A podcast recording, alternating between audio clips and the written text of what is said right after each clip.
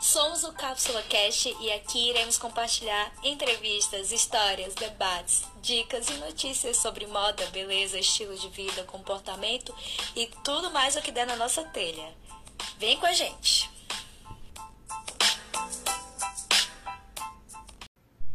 Olá, pessoas, tudo bem? Vocês estão ouvindo mais um episódio do Cápsula Cast, produzido pela Cápsula Comunicação e uma extensão da nossa plataforma digital Cápsula Conteúdo, que se você ainda não conhece, é só seguir lá no Instagram, o arroba Cápsula Conteúdo, e acessar o nosso site blog, o www.cápsulaconteúdo.com.br.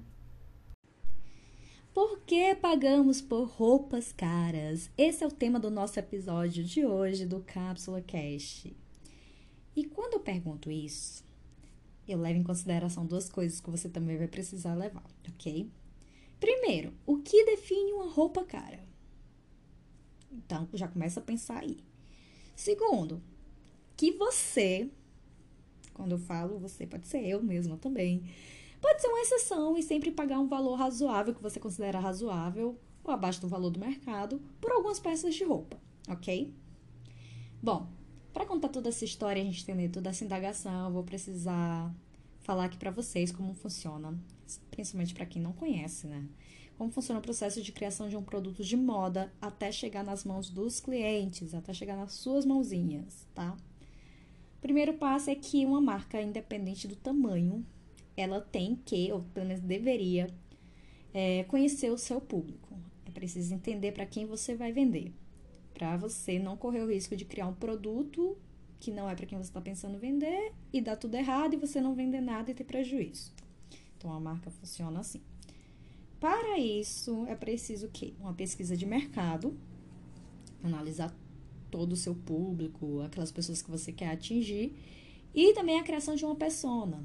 Exemplo, digamos que eu vou criar uma marca e aí a minha persona eu vou criar que é a Fabiana, 32 anos, trabalha o dia inteiro, gosta de esportes, é, gosta de conforto, gosta de sair para jantar, ela prefere cor, as cores de tons mais terrosos. Então, eu tenho que entender e criar esse, essa persona para eu me guiar por ela e poder atender ao meu público de forma mais assertiva, ok?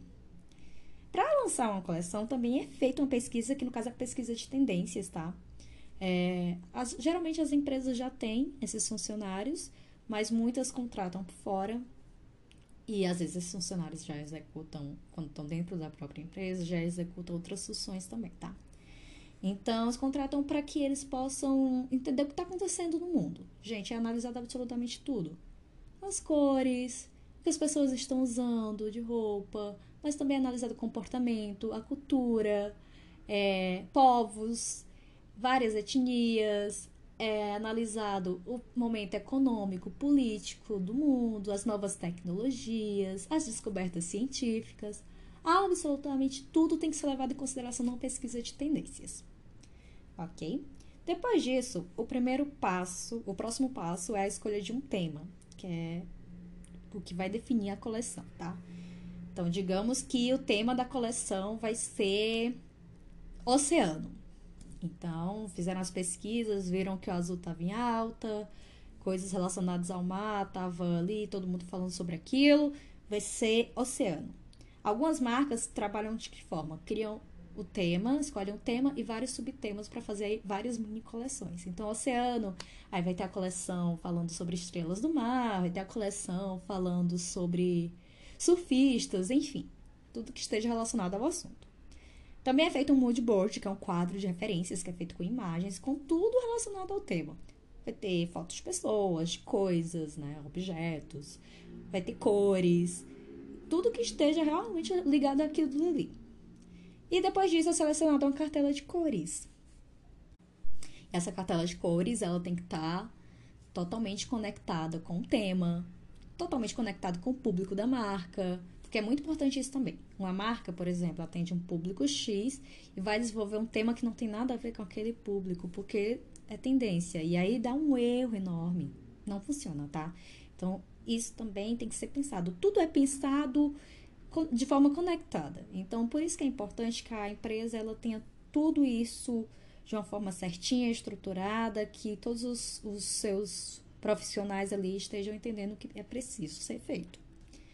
Bom, a partir daí, depois de todo esse processo, é feito o plano e a estruturação da coleção, que é para definir a compra de materiais, é, qual, vai, qual vai ser o orçamento para isso, o orçamento para a produção de catálogos.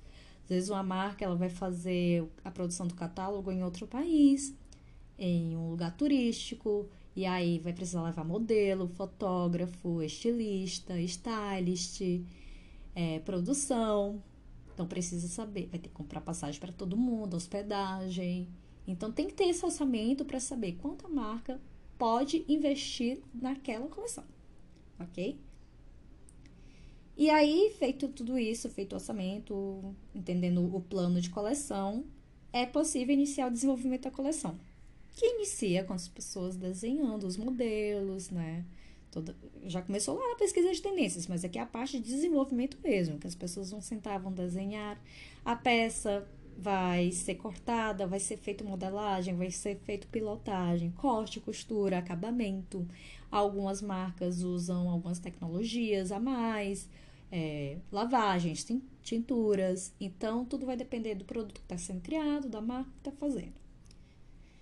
Bom, para essa pronta, é feito um controle de qualidade, né? Vão ser feitos testes químicos e físicos com a peça para saber se aquele tecido não rasga na primeira vez que coloca na máquina, porque às vezes o tecido vem, pode ser lavado da máquina, mas aí na hora do teste não passa. Então, assim, se você encontra uma peça você compra uma peça e ela vem dizendo na etiqueta que você pode lavar a máquina. A primeira vez que você colocou, rasgou, você tem todo o direito de pedir a troca. Só que assim, isso não é para acontecer. Se a, a, a marca disse que pode lavar na máquina, pode lavar. Eles têm que ter feito o controle de qualidade. Isso é uma responsabilidade deles, né? Enfim, depois que é feito o controle de qualidade, saber se a peça desbota, se ela rasga, enfim, ela é embalada. E às vezes ela é embalada no saquinho, às vezes ela é embalada no. Sabe aqueles sacos de paletó? Então, tipo aquilo dali. Depende muito, vai depender do, do tecido da peça, do formato da peça. Então, ela tem que ser embalada para poder ser distribuída para os pontos de venda. Ou para o ponto de venda, depende, né? Se a marca é uma marca grande, uma marca pequena, vai depender disso aí também. Só que você pensa que acaba por aí, não acaba. De maneira alguma a roupa vai para a loja, para o seu ponto de distribuição, e aí ela precisa ser vendida. Então tem a parte de marketing, como vai ser feita a propaganda, se vai ser na internet, se vai ser na TV, se vai ser em outdoor, se vai ser em revista, tem toda uma produção por trás disso aí. Na loja tem que ser feito o visual merchandising. Para quem é mais das antigas entender a questão do vitrinismo, só que é, um, é muito além do vitrinismo, tá? É, o visual merchandising, a coleção tem que estar tá bem conectada com a estrutura da loja. O cheiro da loja tem que estar tá ligado com a coleção. A música que vai tocar. Gente, tudo isso é muito importante para que a marca consiga vender seu produto atrair o seu cliente, ok? E também é feito o treinamento de pessoal, de pessoal da loja que vai vender. Eles precisam entender super aquela coleção para poder vender da forma certa para os clientes. Imagina a cliente chegando, perguntando: "Ai, mas que tecido é esse?" E o vendedor não sabe. O consultor de vendas não entende o que é aquele tecido. Ou a cliente chega: "Ai, mas eu vi essa roupa em tal marca." Ou, ai, nossa, tá ligada àquela obra artística daquele cara. Então, o vendedor, o consultor de vendas, o consultor de moda, porque aí cada marca vai escolher como que chama, é, tem que entender também aquela coleção para poder explicar da melhor forma para a cliente, tá? E tirar todas as dúvidas possíveis. Então, também tem o investimento do treinamento desse pessoal. Bom, agora que você sabe todo o processo, ou quase todo, porque, como eu falei, algumas marcas adotam medidas extras, outras não adotam quase nenhuma dessas, acontece você consegue imaginar que é necessário um número alto de profissionais para executar todo esse processo. Financeiramente, uma marca tem que investir em estrutura, que a gente pode considerar loja física, ou site e ou site, impostos, produções, publicações em revistas, é, escritórios. é, ferramentas, né, o material que vai ser utilizado para produzir tudo isso, maquinário, é, os aviamentos. E a equipe? Equipe da fábrica, a equipe que vai desenvolver a coleção, a equipe que vai produzir, a equipe que trabalha em loja, então, desde a vendedora até a gerente. Então, tem que ser levado em consideração isso. Então, ela tem que investir em tudo isso, embalagem, enfim. Mas aí você me pergunta até agora o que essa história toda tem a ver com pagar caro ou não em um produto. É que se a marca não consegue ter um orçamento enxuto, direcionado da forma certa, um bom controle financeiro, acaba gastando muito, impactando no valor do produto final. Essa é uma das coisas que pode acontecer. E aí, por isso, você paga caro na peça. Também há marcas que utilizam materiais especiais, diferenciados, que são realmente mais difíceis de conseguir, que são mais caros. E aí impacta no valor final do seu produto. Há também o caso das marcas que vendem valor, né? Então a marca ela não está vendendo só o produto dela, está vendendo toda uma história. Por exemplo, quando ela vai vender uma saia, ela não está vendendo a saia da marca, ela está vendendo a saia da marca que conta uma história, que foi inspirado em, em uma pessoa importante, que tem todo um discurso por trás. Então, que inclusive a gente chama isso de storytelling, que uma marca tem que fazer, né? E aí, no final das contas, a peça sai cara. E aí você vai estar tá pagando pelo valor qualitativo daquele produto, tá? Então, se você encontra uma peça de 5 mil reais e você ganha o salário mínimo, por exemplo, ela é cara para quem ganha o salário mínimo. Mas de repente ela não é cara para quem ganha 20 mil reais. Às vezes tem pessoas que ganham 20 mil reais e acham sim uma peça dessa cara. Então também isso vai depender da sua construção de entendimento do que era uma peça cara ou não. Por isso que eu fiz aquela perguntinha lá no começo. O que é, que é caro para você? Qual a concepção de que você tem o que é caro? Ok? Então isso tem que ser levado em consideração. E aí, para finalizar aqui, gente, quando compramos uma roupa cara, podemos dar algumas explicações. Primeiro, que enxergamos um valor imaterial naquela peça, ou não nos importamos com quanto ganhamos e quanto gastamos.